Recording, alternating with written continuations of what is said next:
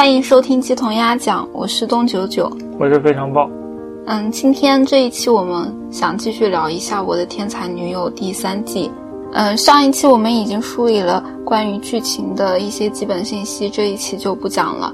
然后下面我会整体的介绍一下关于这个剧集的一些背景信息。这部剧是改编自艾莱娜·费兰特的小说《那不勒斯四部曲》。它虽然说是四部曲，但是作者他一一直在坚称说，他觉得这是一个完整的故事，只是分成了四本来发表而已。然后小说在意大利是二零一一年和到二零一四年每年一本的频率出版的，然后中文的话是在二零一七年引进。嗯，然后我的天才女友这个剧，它是 HBO 和意大利本地的电视台 RAI 瑞合作拍摄的，两位主演分别是扮演丽拉的盖亚杰拉切，他出生于二零零三年；另一位是扮演雷努的。玛格丽塔·马祖可，他出生于二零零二年。他们俩在出演《二我的天才女友》之前都不是专业演员。试镜的时候，盖亚说她的梦想是去好莱坞。她之前在一个表演的工作室有学习过表演。嗯，然后《我的天才女友》第一季，也就是二零一八年他们拍摄的时候，分别是十五岁、十六岁。然后到了最新这一季第三季，他们已经到十八岁、十九岁。然后，我的天才女友这三季，它目前在豆瓣的打分人数的情况，第一季是有十五万人打分，第二季有十万人，第三季也就是今年二月份刚出的这一季，到目前四月初为止，已经有三万人给他打分了。然后，整个三季的配乐都是马克思·里希特做的，然后他曾经也给电影《降临》做过配乐。然后，语言方面的话。剧里面大部分都是用的那不勒斯五十年代的方言，而旁白部分是阿尔巴罗尔瓦赫用意大利语配音。他会在第四季里面出演老年的莱努，然后阿尔巴他之前曾经出演过《完美陌生人》，还有《幸福的拉扎罗》，还有女性导演玛吉吉伦哈尔。的作品《暗处的女儿》这个电影，它也是改编自费兰特的小说，是叫《The Lost Daughter》。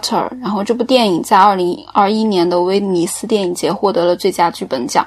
然后马吉她应该也是第一个指导费兰特的影视改编作品的女性导演。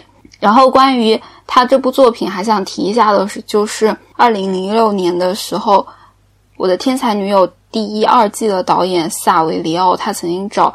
费兰特的出版社要过《The Last Daughter》的改编权，然后费兰特答应了，说给他六个月的时间。他尝试了，然后等时间结束的时候，他觉得自己没有找到合适的方式来改编，于是他就放弃了。然后到《我的天才女友》准备拍摄成影视剧的时候，费兰特向 HBO 指定了，说他就想要萨维里奥来导演。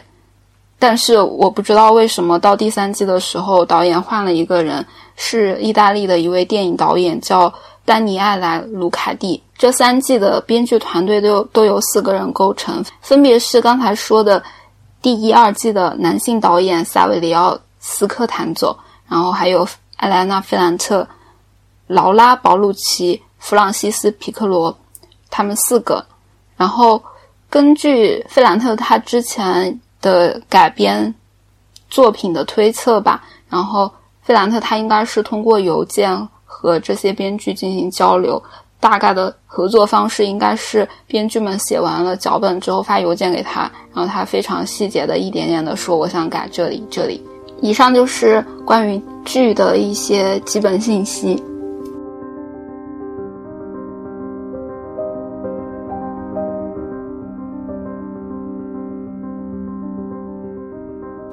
然后下面我们就进入具体的讨论。你要先给听众做一些预期管理之类的东西吗？哦，因为我们在录完了上一期之后，也听了一些市面上已有的播客，讲《那不勒斯四部曲》的已有的播客。你只听了我着重推荐的一部，好吧？是我听了所有的啊，你没有？我没有。OK，好的。我我我听了一些你转发的。这个市面上，呃关于那不勒斯四部曲，就是关于我的天才女友这个剧的评论的博客。嗯听完了之后，我觉得，嗯，男性在这个节目里还是尽量少说话，因为，嗯，尤其是像我这样的，就是不要试图总结什么规律，或者不要试图做一些结论性的发言。嗯，确实，不管你自己说的时候是什么感觉，但是在在路人听来，真的听感很差。嗯，听完了之后就感觉，嗯，还不如，就是这个节目还不如一个人录。好的，希望这一期节目录完之后，听感不是你你刚才说的这样。好的，我只要尽量少发，所以我会，我可能这期会闭嘴。比较大幅的减少发言的频率，只呃只有在实在忍不住的时候，对一些我自己看的时候实在忍不住的情节，来发表一些很个人化的，嗯，没有任何水平的见解。好的，我想，就是我想提前说的，基本就是这些。好的。我们我们刚才已经说了，这里是剧透剧透部分了吗？嗯，哦，我突然意识到，我还想我还想说，还想补充一点非剧透的部分。不是不是，我刚才突然意识到，我是想说，你看完了之后会不会想要推荐别人去看，以及如果想看的话要怎么看？就是是不是得从第一季开始看？推荐的话，推荐从第一季开始看。嗯，你既然都已经决定要看了，那就从头开始看。你直接看第三季没什么必要。你有看第三季的功夫，你不如看第一季。嗯，OK，你不这么觉得吗？嗯，呃，就比如说他只有空看一季，他看哪季？好吧。看第一季。但但其实这个剧它不是这部这个作品，它其实我我看了一些周边，他们表达他们看这个剧的时候有一个非常强的特点，就是一开始看就停不下来。然后我觉希得，拉里也是这么说，我就觉得如果看看了第一季的话，可能会很想看接下来的。对嘛？所以还是要从第一季开始看嘛。嗯，哦，我那我知道我是想说什么，就是就我刚才讲的，无论是作者还是第一、二季的导演，我为什么要着重强调第一、二季？呃，就就我刚才前面有提到说，作者他非常强调说这是一个完整的作品，只是分开发了，所以其实整个四本书，他们其实是一个完整的故事，所以说从从最开始了解会比较顺畅。那那我们下面就开始开始进行街头压讲。进正片儿，哦，第三季的内容到后面四集的话，它的时长区分还挺大的，特别是最后一集直接飙升到了一个小时的时长，就感觉赶着像电影那样拍了。那你刚才提到说，你你在看剧的时候最对一些情节忍不住的时候是什么时候？嗯，就是主要就想骂骂剧中的一些男性。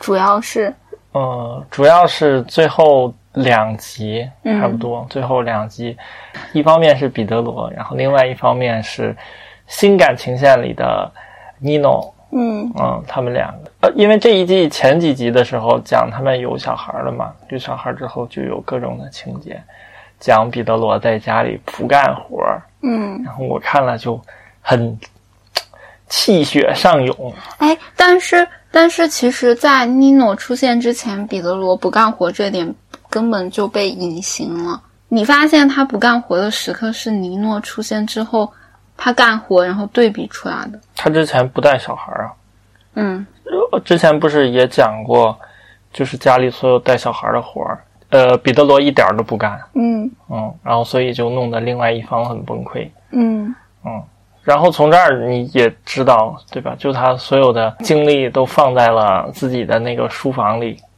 嗯嗯，就是到点儿出来吃饭，吃完饭回去干活，就这一点让人很不能接受。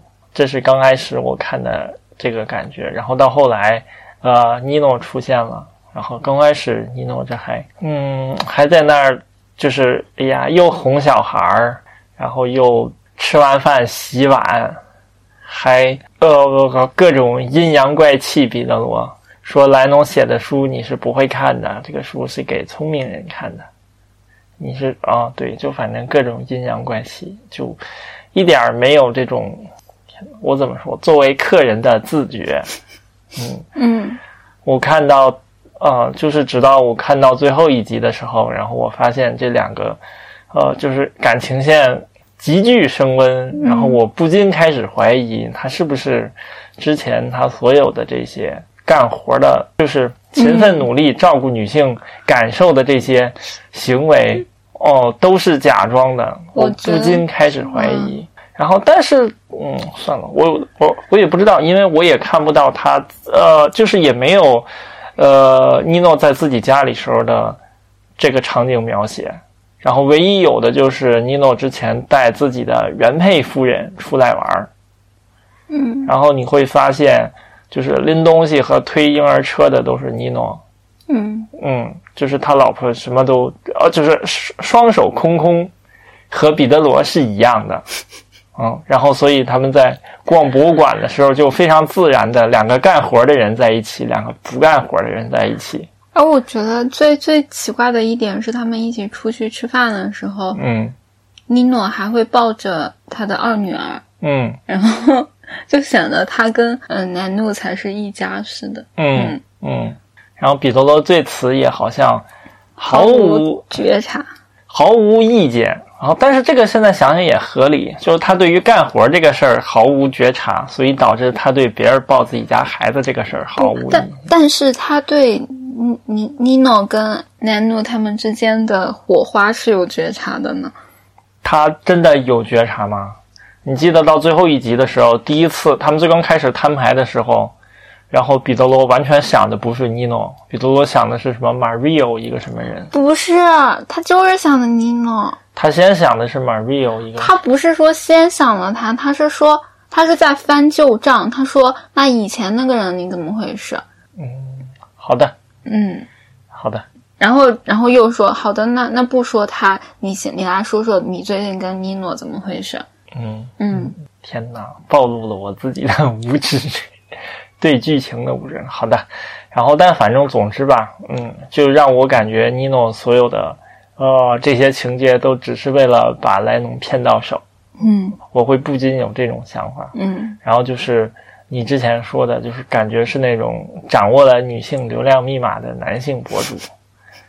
嗯，就感觉是这种人，就是你其实你不一定知道他自己的真实观点是什么，他是靠着他自己的这一套语言体系和行为体系，来去笼络自己单独的那一种那个特定类型的受众。嗯，嗯，我看到那儿就是嗯，就是那种感觉。我觉得他的点就在于他表现的看见了女性，然后而且会非常会夸奖对方，嗯，就能夸到点子上。嗯，嗯，那你觉得他的行为是是发自内心的，还是我分不清啊，好的？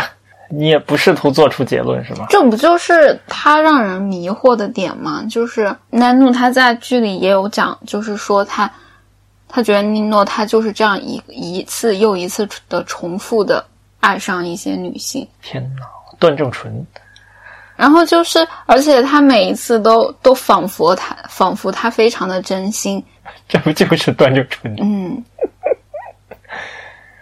然后但，但他这个人在于，如果你不知道他是一个广撒网的人的话，也不，他这个也不叫广撒网吧，他就是到他有同时到处？留种，他好像没有。他好像每次，呃，我不知道啊，除了婚内出轨之外，但但他婚婚内出轨这一次，你也不能说他是，我不知道，就这一次这还不算同时谈？啥叫同时谈呀？不不是说，我不是说他不叫同时谈，嗯而是我我我是觉得第三季并没有告诉我们他到底和他的妻子分没分，就是他表现的我像以为分了一样。说的很清楚，他妻子不是都知道了吗？对啊，他都跟他妻子摊牌了，那难道不是对啊？我的意思就是这个是这个剧剧的描述的问题。然后由于我现在其实我不愿意去看第四季的第四本书，所以我也不知道后面的剧情，但是我内心的感觉是说他是在骗南农的。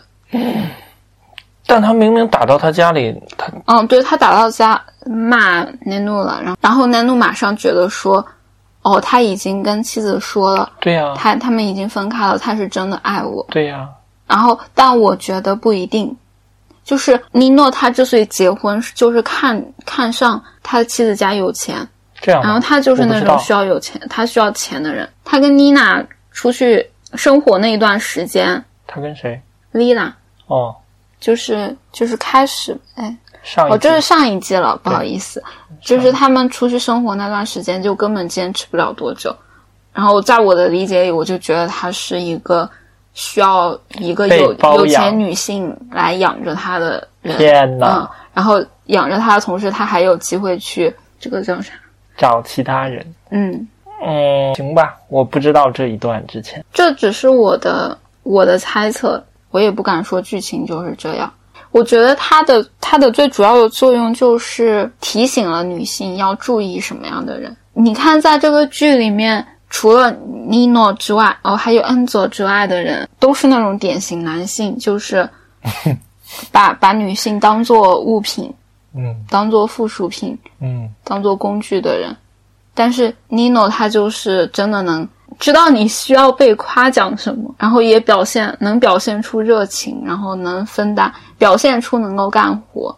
嗯然后，但至于他自己到底有没有尽到他作为父亲的责任，我们其实并不知道。嗯，好的，所以我们我们这一段就是骂骂男性。所以你刚才你你是想说你不理解为什么尼诺这样，还是说你对于他的行为非常的没有，我就想说，我感觉他的所有的行为似乎都是装的。你就说他在南露面前的这些表现吗？嗯嗯嗯，我会有这样的猜想。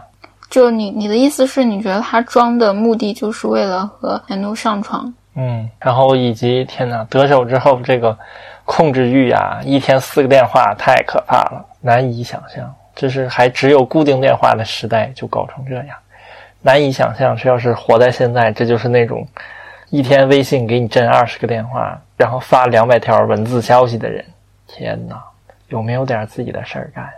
就是反正呃，他把莱农骗到手之后，然后之后的那一段，就是有事儿没事儿打电话，然后以及什么说、呃、说这我在机场怎么怎么着，我在你家对面儿，然后怎么怎么着，赶紧出来。然后但是一说到正经事儿，但是莱龙跟他一说到正经事儿，电话没钱了，我得挂了。嗯嗯，然后还特意给了一个镜头，就他把电话挂了之后，从里边把钱退出来，根本不是没钱了。嗯，就让我感觉，嗯，好，好血血压飙升。我感觉这样的，很，这挺这样的控制欲让人无法呼吸。但我其实不理解他为什么有控制欲啊？他自己本身就没有，他他自己己就不是全盘和盘托出的人，他为什么要求南农那样？这个本身就不是对等的吧？你为什么会觉得这是对等的呢？他要求也太多了。是呀，啊所以看到血压飙升，天哪！哦，你你刚说到这个，我我想提一个点是关于尼诺跟南努他们俩，其实他们俩就主要在最后两集里面，他们那个嗯，呃迅速升温，温，嗯，然后我我是在看最后一集的时候，突然发现了一个元素，就是他们俩手上的戒指。然后我发现拍摄的时候，再通过他们俩戒指的出现，再表达出一些变化。就是在南努他刚开始还非常犹豫不定的时候，嗯，就会看到他的戒指经常闪出来。谁的戒指？嗯，莱农自己的戒指对、嗯他，然后到后来他决定了他，就是他下定了决心，就是这个叫啥？下定了决心要和尼诺在一起的时候，你就明显发现他的戒指就不再出现在镜头里了。而尼诺他自己本身，你会发现他从前往后，他的戒指出镜非常非常少。然后特别是在最后是，嗯，南努他本来是一家去度假，然后后来又回到家里去见尼诺，嗯那一集呃那一个部分，然后彼得罗不是给他打电话吗？嗯然后那里就特别明显，就是呃，首先他们三个人他们的戒指应该都是戴在右手的，嗯然后彼得罗一打电话的时候，他他就是用右手拿话筒，戒指明晃晃的在那儿晃着，嗯。然后我就觉得还挺有意思的，就是感觉这个戒指在表达着婚姻对他们，或者说婚姻在他们心中的位置，嗯。嗯，或者说他们是否愿意委身接受婚姻的束缚，嗯，嗯。好的，我之前没有注意到这个。然后那呃，尼诺的戒指什么时候出现的？有出现吗？尼诺戒指有出现，但但我感觉是在一个想避免没有办法被避免的地方，好像是他在打电话，他在哦，我想起来了，是在哪里了？他是在打电话约南努去巴黎，是巴黎吗？他们嗯是在他打电话给南努说我们一起去法国吧的时候，然后南努问他说：“那你和和你的妻子摊牌了吗？”然后那里尼诺的戒指出现了。哇，神奇，我没注意，此刻我对自己产生了疑怀疑，怎么了？我不知道是不是真的这样，但是就当是这样吧，挺好的。但是但是就是这样，就是感觉我我我印象里感觉就是在兰努质问他的时候，突然晃出来了，就是有一种那个时刻，他又觉得自己无法离开婚姻带给他的好处。好了，嗯，这些就是牵强的解释。挺好的。OK，那我们我们下一趴，那我先接着你刚才说彼得罗的部分。嗯我在看的时候，我其实有一点觉得他的某一些形象被美化了，特别你说的是跟原著比吗？哦，对对，嗯原著里可能他在他在家庭方面的付出比现在更少。就比如说有一个，还能更少呢？就比如说有一个点是他们一起去度假，有好几次夏天他们一家去海边嘛，嗯然后其中有一次是带着丽娜的小孩一起去的。那一次，彼得罗不是拿着报纸跟南努说有人被枪杀了的消息吗？嗯然后那里的变化其实是，就彼得罗他其实没有跟他一起去度假，彼得罗嗯开车把他们送到那儿，然后就自己回去了。天哪！然后就是全程他自己一个人带着小孩，然后彼得罗只在周末来，天呐！然后他一个人要带三个小孩。可怕！嗯，还有就这些地方，我就觉得，就是彼得罗并，就是比比剧里面其实，哎呀，更糟糕。嗯嗯，还有什么？你还想讲什么和原著的差别吗？觉得天哪，原著党此刻站了出来。还有一个我比较在意的点是，我觉得，就关于彼得罗的部分，还有还没骂完呢。不是不是没有不是没有骂完，是是还有一个部分是我突然想到，在恩佐他送詹纳罗去佛罗伦萨他们家的时候，嗯。他们不是有聊天嘛，嗯。然后恩佐跟彼得罗聊说他的计算机怎么工作，嗯，向他普及计算机，呃，计算机科学基础知识。然后在在那里他们聊着聊着，然后嗯，莱诺跑跑过来问说，那如果丽拉比较厉害的话，为什么你挣的比她多？嗯然后在剧里面，恩佐说：“嗯，没有办法，我们生活在一个男性主导的世界。嗯”然后在那儿，导演加了一句是戴戴突然叫彼得罗，嗯彼得罗第一反应是感觉是在让莱诺过去，然后兰诺说他是叫你的，彼得罗就说他又重复了一遍恩佐的话，说、嗯。哦，笑着说，而且还是我们在一个男性主导的。我其实不是是不是主导的，好像是男性为为主的世界，嗯。然后那我就特别的不舒不舒服，就是彼得罗他就是一个根本就不怎么干活的人，嗯。然后他就就是在这种小事上，他都觉得我做了一点已经很不容易了，就表现出这种感觉。然后这里和原著是不一样的，原著里面这段是怎么讲的？原著里面就没有彼得罗那那里的附和和开玩笑的说这句话。恩佐的回答也不一样，恩佐说：“嗯，那我也没有什么办法，除非把什么生产工具私有制。我操！好，感觉是非常先进的思想。然后，然后我的点不在于这儿，我的点在于说，在那里剧里面其实没有表现出兰努他所看到的恩佐，嗯，在讲述他们工作时候对于丽拉的那种钦佩的感情。在原著里面，恩佐在说那一段的时候，有有说一句话说，要是没有丽拉的话，我是做不到这样的。也就是他觉得自己之所以能当上他们那个中心的头，嗯全是因为丽娜的帮助，嗯因为丽娜比他学的更快，也比他厉害的很多。嗯然后在那里提醒到了南努，他发现恩佐对于丽娜的那种夸奖，完全不会在彼得罗嘴里听到。他他发现彼得罗对于他自对他都是贬低，对觉得他一无是处，觉得他看的书都是一些很肤浅的东西，然后觉得，嗯，然后我记得好像里面有句话是说，好像我是无用的，他才会爱我，啊，然后就。嗯，这些我觉得剧里面并没有表现出来。嗯但因为你前面还说了，就说编剧团队有四个人，嗯然后整个合作方式是大家都就是其余的人都写完之后，呃，脚本发给作者，嗯。然后、哦、作者再去逐条的再去批改。嗯。然后，那你觉得，比如说像你刚才说的这种增加的这种台词，然后以及增加的彼得罗的这种反应，也是作者允许的吗？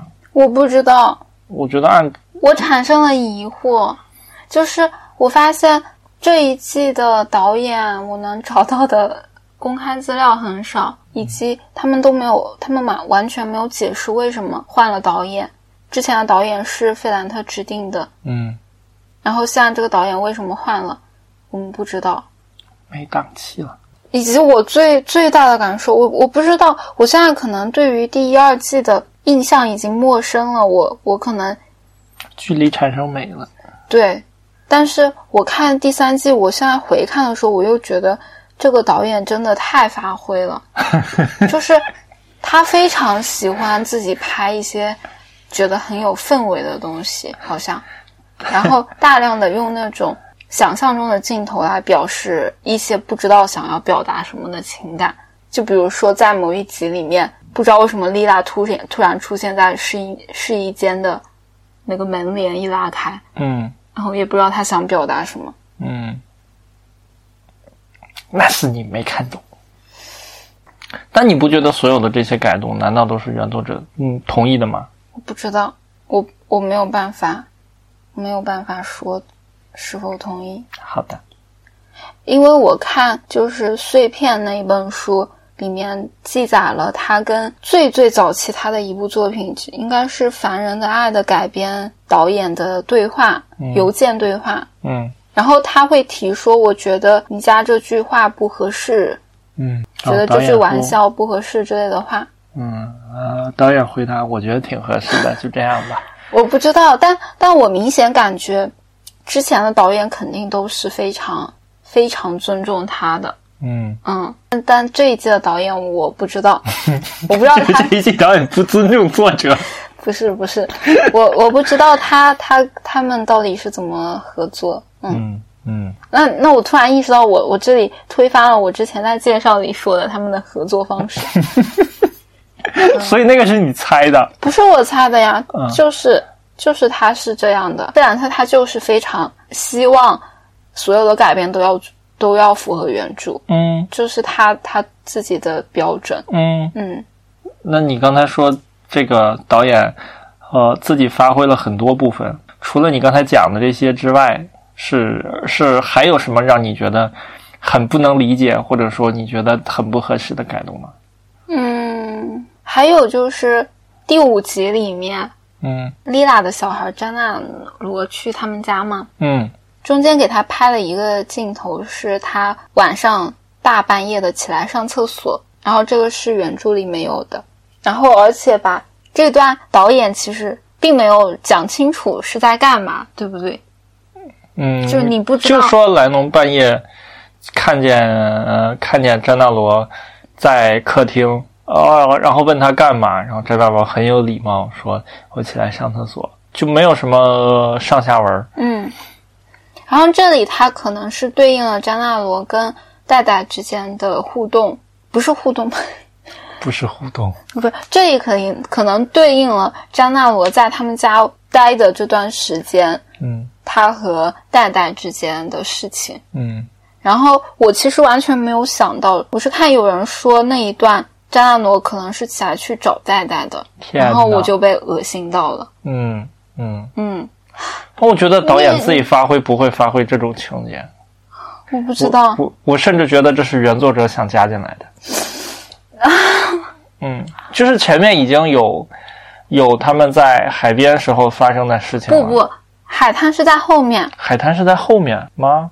是的，就是好的，詹纳罗起来上厕所是恩佐送他来的那一天晚上，恩佐还没走呢。这样，好的，嗯，后面其实也有，就可能他有省略的部分吧，嗯，就是詹纳罗跟戴戴之间。好的，嗯，然后还有一个是第六集里面，就第六集是莱诺他回那不勒斯，然后莫名其妙的进入了一个 party，在 party 上面，他的妹妹给给他带了一本德语版的他的作品，然后晚上睡觉的时候，他看见丽娜在吃他的书，嗯，然后他就跑过去。把书撕了，塞进两个人打作一团，啊，然后这里我也不知道要表达什么，嗯，就是原著也没有吃书，也没有打架的情节吗？没有，没有，这我就觉得这就是导演的理解，他对于他对于他们俩之间关系的理解。嗯这就是你没看懂。嗯，然后，然后我还想到一个是在最最开始第一，我不确定是第一集还是第二集，哦，第二集吧。第二集是伊拉在讲自己自己过去的经历嗯那一段，嗯我我最开始以为导演只是调换了顺序之类的，但我后来发现他直接省略了，就是丽拉跟工厂之间发生的事情。就比如说他辞职，就剧里面根本就没有提他辞职，没提他辞职，啊，就感觉他在工厂干着干着就突然改成程序员了，突然改行做程序员。然后他其实就是他发烧，嗯。就是崩溃的那一天，嗯。就是他辞职的时候，然后以及关于他为什么辞职，然后他在工厂发生的事情里面扮演了一个什么角色，完全没有提。嗯然后我就觉得这是很重要的缺失。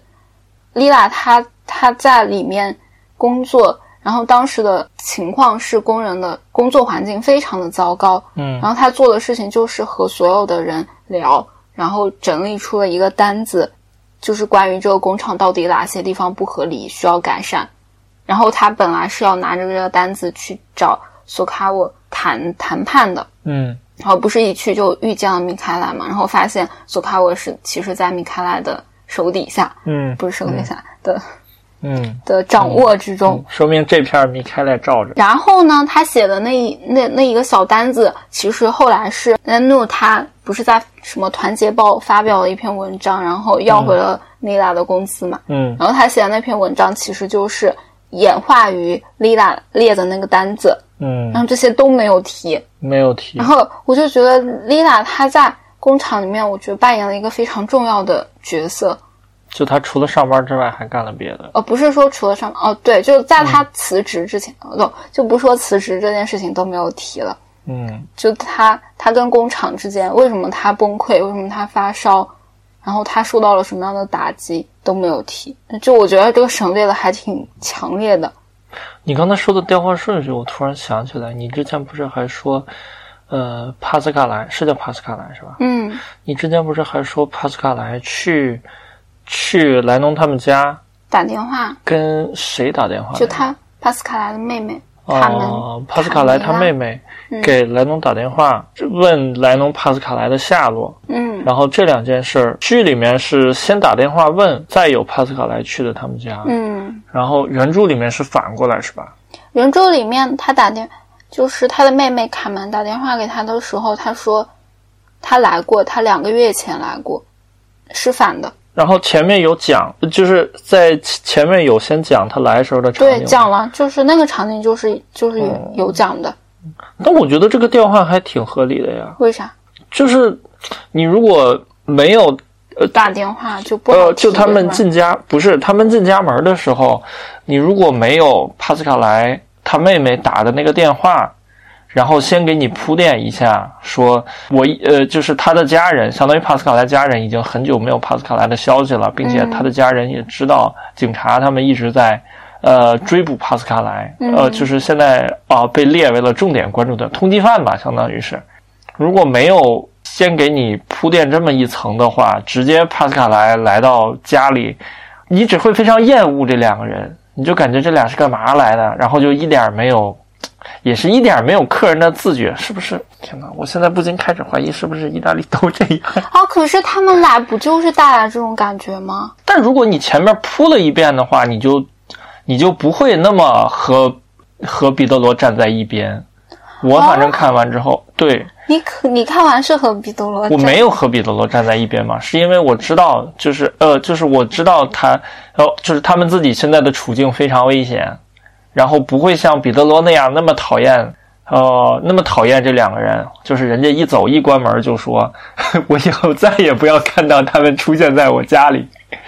对啊，但是如果是前面没有铺垫，直接这俩人就来了，然后乱七八糟洗了个澡，然后晃晃悠悠就走了，那你可能会和彼得罗一样讨厌这两个人。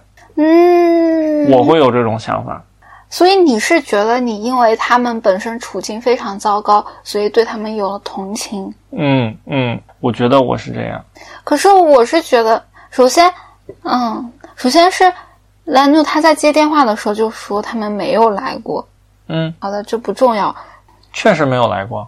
你按照你按照剧里的这个顺序，嗯他就是没有来过。就是没有来过，是那会儿已经在外边逃亡了嘛？可能逃亡了很久，然后才来到的这里。你就会想，他们可能之前有其他的藏身的地方，然后到最后实在没有办法了，然后才来的佛罗伦萨嗯啊、然后来去找他们。嗯，好的，我之前没有想到这个问题。我觉得这个顺序调换非常的合理。我我是刚才被你说的会不会喜欢他们给疑惑到了，就是我没有想我喜不喜欢他们这件事儿。嗯，嗯。首先是因为我们根本听不出来他说的方言，然后其实这个方言也有对比，我觉得如果我们能听懂的话，然后嗯，没事儿，就脑补几个人一嘴东北话进来，没事儿，你接着说。然后他们其实应该是代表了无产阶级，嗯，对啊，不是一直说如果没有这么粗糙的手，你家里就不会有椅子。但我寻思你也没干活啊，不不，他的角色说他是一个泥瓦匠，但我总觉得他就没上班，没看见他干活，就哦天天搁那儿，唉发动群众。但这不重要，他说自己是劳动人民，那他就是吧。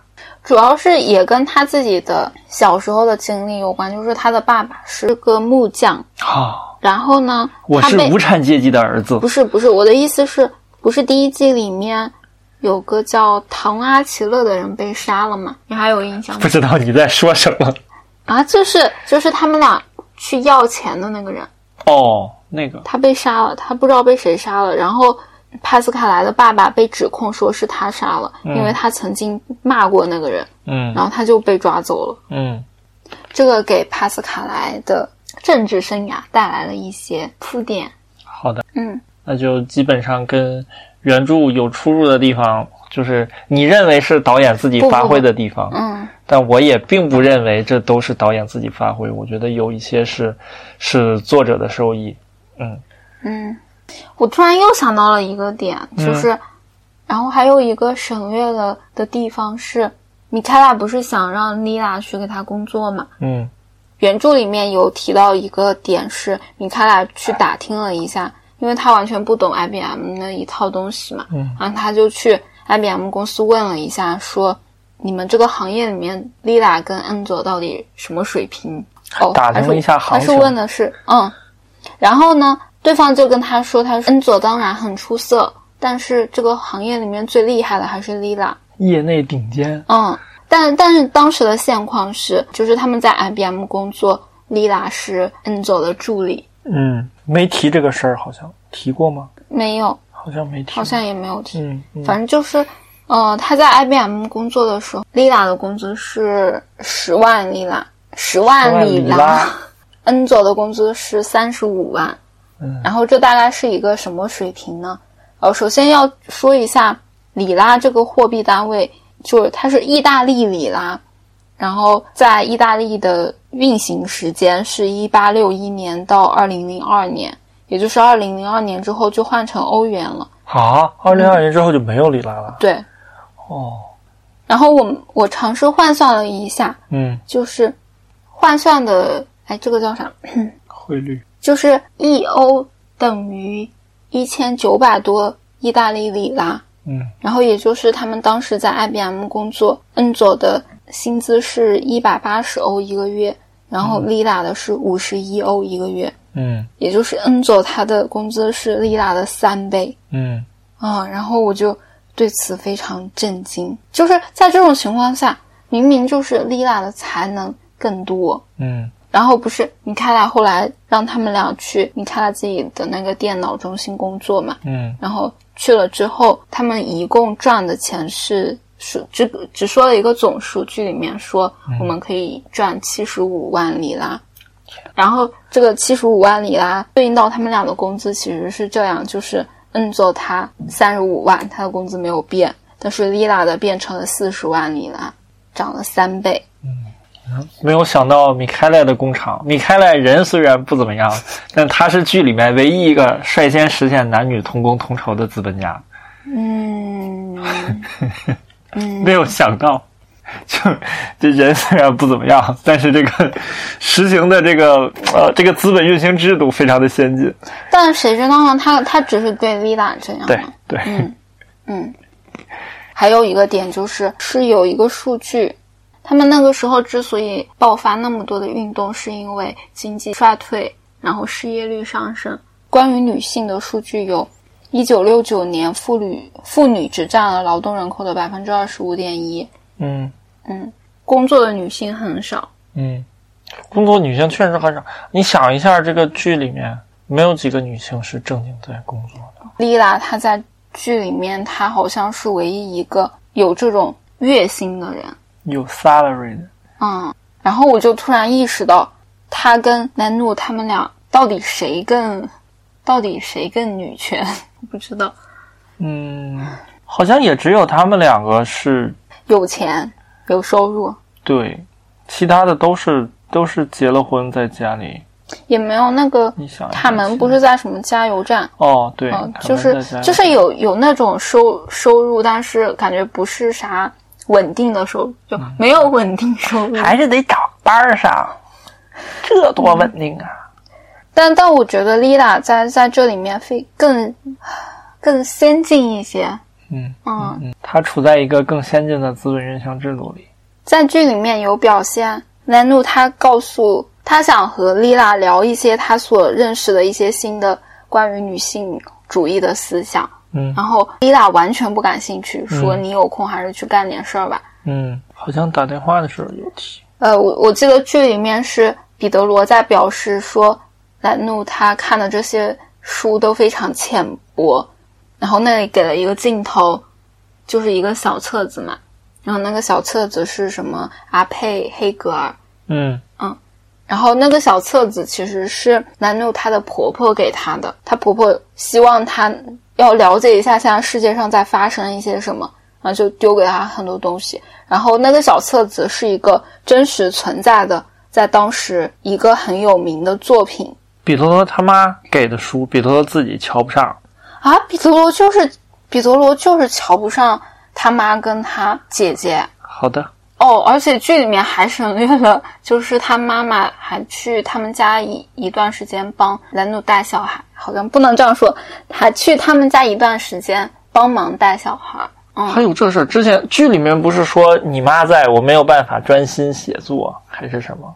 是他们俩在讨论说可以找谁来帮忙的时候，对吧？对。嗯，然后最后、那会儿实际上是已经去过了。最后结论是没有找人帮忙找，然后找了一个女佣，对不对？对，然后在原著里面是这样的，他打电话叫他妈妈过来了。嗯然后他妈妈安排了一切，他妈妈找了女佣，嗯，然后而且彼得罗在在发现没有经过自己，就他在不知道的情况下发现家里有了一个女佣，他就跟他妈吵架了。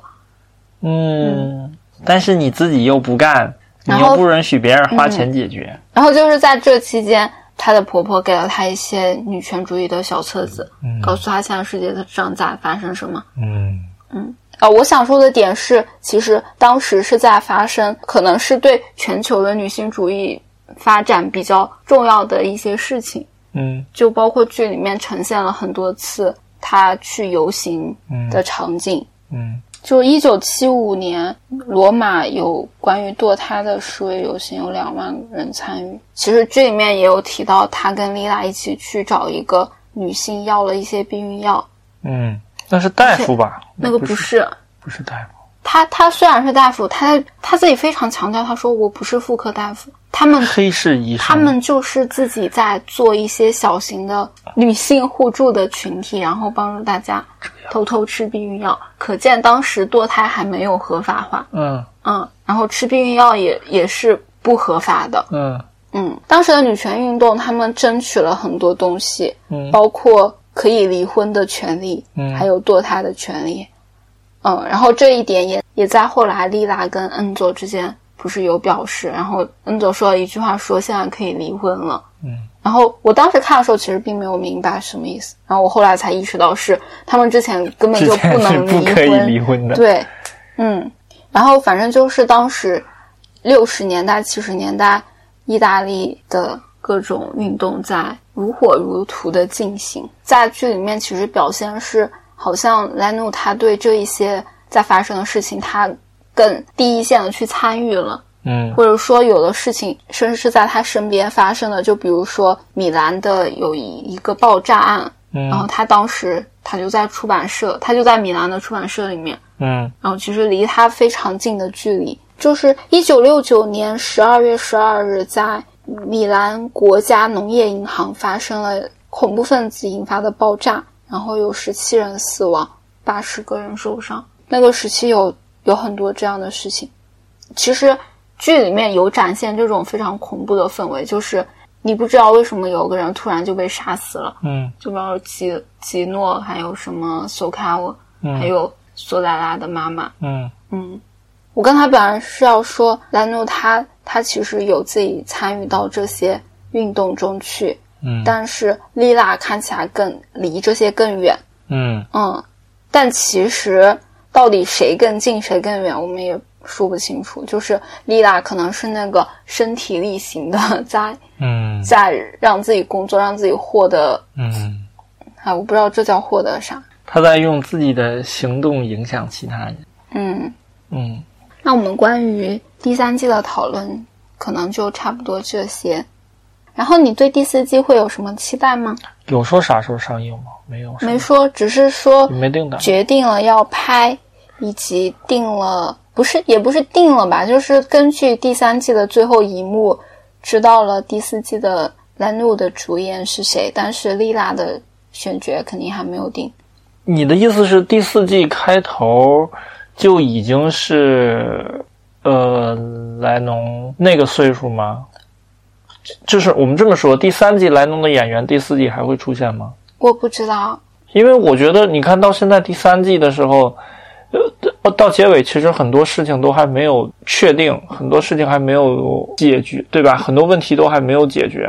然后这些，你如果到第四季一开头直接是他老年，可能十几年以后，那啊，那第三本书就是《离开的留下的》这本书的一开头就是二零一零年呢，第三本开头是二零一对零年，就是在剧里没有这一幕，剧里没有啊。对，因为是老年嘛，就是、嗯就是他他一开始就说我上一次见到丽拉是五年前，二零零五年，然后他们走在路上发现吉奥拉死了，然后这个时候可以得知兰努他生活在那不勒斯了，就是在二零一零年的时候好的好的，完全没讲这一趴，没讲。因为那会儿连演员都还没定嘛，所以就没往上放。哦，不是，那我还有一个点是，哦，也、嗯也可能就是他的第四季这个扮演者，他一直从第一季到第三季一直在给他配音，我知道给旁白配音，我知道，就代表着这些事儿其实都是由来他在以。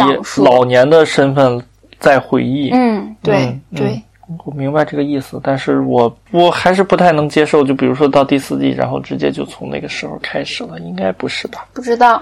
看导演吧，嗯，就反正嗯，第四季我就很好奇，他开头会呃呃，就他开头会怎么展开这些事情。我觉得现在呃，就比如说他跟他跟彼得罗的关系，嗯，然后尼诺跟他们就是就是尼诺自己那一摊的事儿，然后现在都还没扯清。我发现我的我的想法是这样的，我突然想到那句话说什么，就是你好日子还在后头呢，然后我就很想知道他后面有啥好日子。嗯，我不知道后面会怎么样。不知道。嗯，那我们关于剧本身的就差不多到这里。嗯嗯，然后这里有一段音乐吗？嗯，有一段音乐。然后，然后再再那那我们最后外延环节是反派的的专有名词是吗？我不知道是不是，我不知道。嗯，别还反派了。好的，那接下来延伸环节。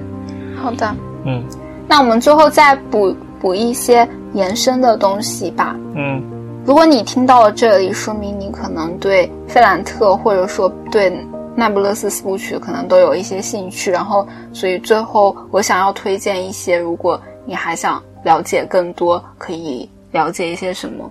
嗯嗯，首先是想推荐一个字幕组，叫弯弯字幕组。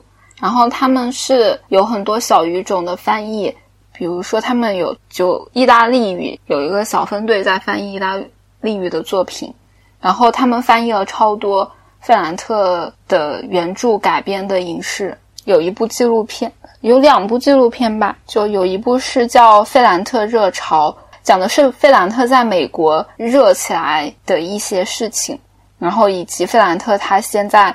纽约成名，然后再影响到意大利本土，让意大利本本土的人意识到原来费兰特这么牛。然后这个纪录片它其实有很多东西脱胎于费兰特的书碎片。然后除了这个，还有一部纪录片是我的天才女友第一季拍摄的衍生的纪录片，讲他们怎么选角，还有拍摄之前的准备和拍摄过程中的一些东西。然后感觉还蛮有意思的，就是。看了这个纪录片之后，可以增加对第一季的第二季导演萨韦里奥他的好感度，就觉得他非常的厉害。嗯，我没什么发言权，我看睡着了。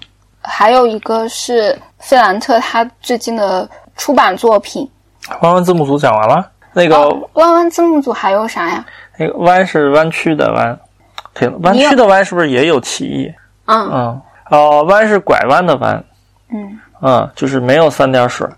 这个弯弯字幕组，他们有官网，有微博，有微信公众号，有 B 站。然后官网加载很慢，呃，就没事儿不要上了，不要给他们的网站增加访问压力。然后呃，找他们资源，在微博，在他们的 B 站，他们都会发，就是网盘一些相关的资源，包括他们。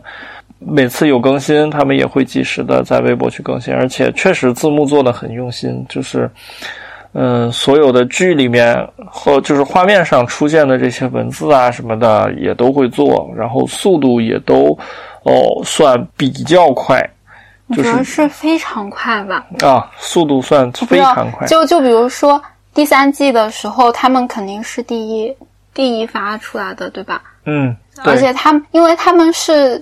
用的 R A I 的源，他们都没有等到 H B O 放出来。嗯，对，就是一方面单个作品做的很用心，然后另外一方面就是他们会呃，就是他们做东西是成系列的，就像刚才说的，你比如说费兰特相关的东西，然后他们会发现了一些，然后一整套的这些他们都会做。哦，我刚我我我想想，我忘记说完了，就是我刚才不是说两个纪录片吗？但其实费兰特还有。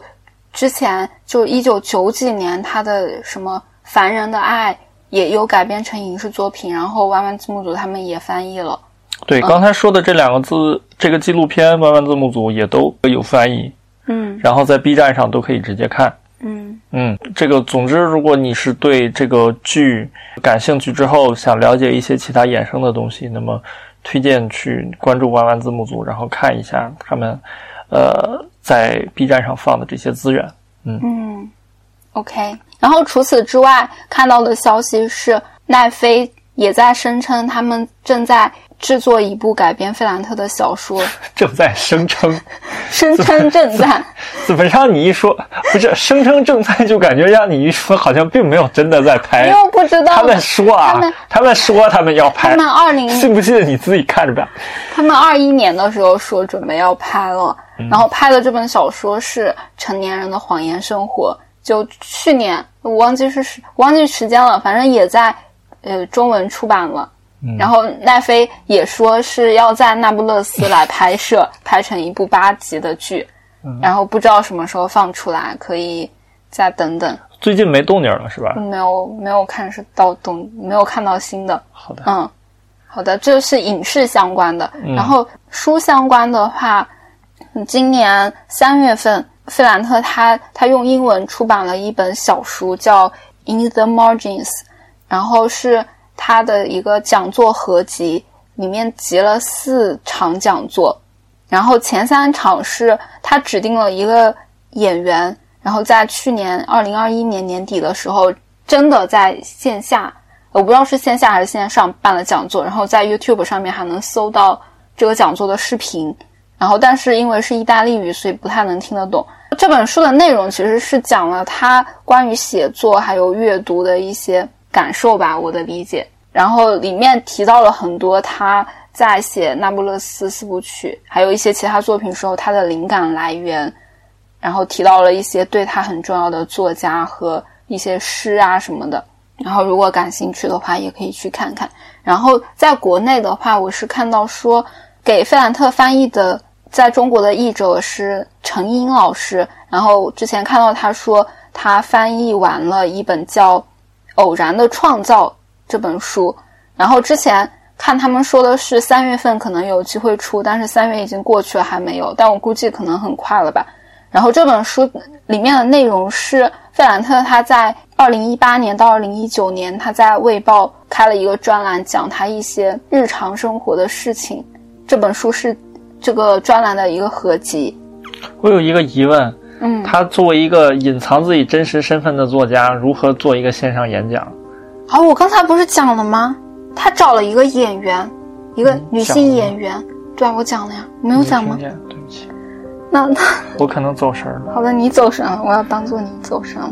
你确定你讲了就行。我讲了，我确定。好啊，那那我还是再重复一点地方我没有讲。嗯、就是他前三场是由同一个演员来完成的，应该是我觉得是他写了稿子，然后由那位演员来念。然后第四场是代言人是在一个学术学术讲座里面，嗯。然后找的是另一个写作者。嗯，这四场是不一样的人，哦不有两个人，然后就就感觉是一个讽刺，就是他在找人来扮演传统媒体想所期待的那种作者角色。嗯，嗯，行吧。嗯、哦，然后我会我会在 show notes 里面放一些我们在准备这一期节目的过程里面看到的内容，还蛮有意思的。如果感兴趣的话，也可以点进去看看。大概就是这样。好的，那我们这期就到这里吧，好的，拜拜。拜拜。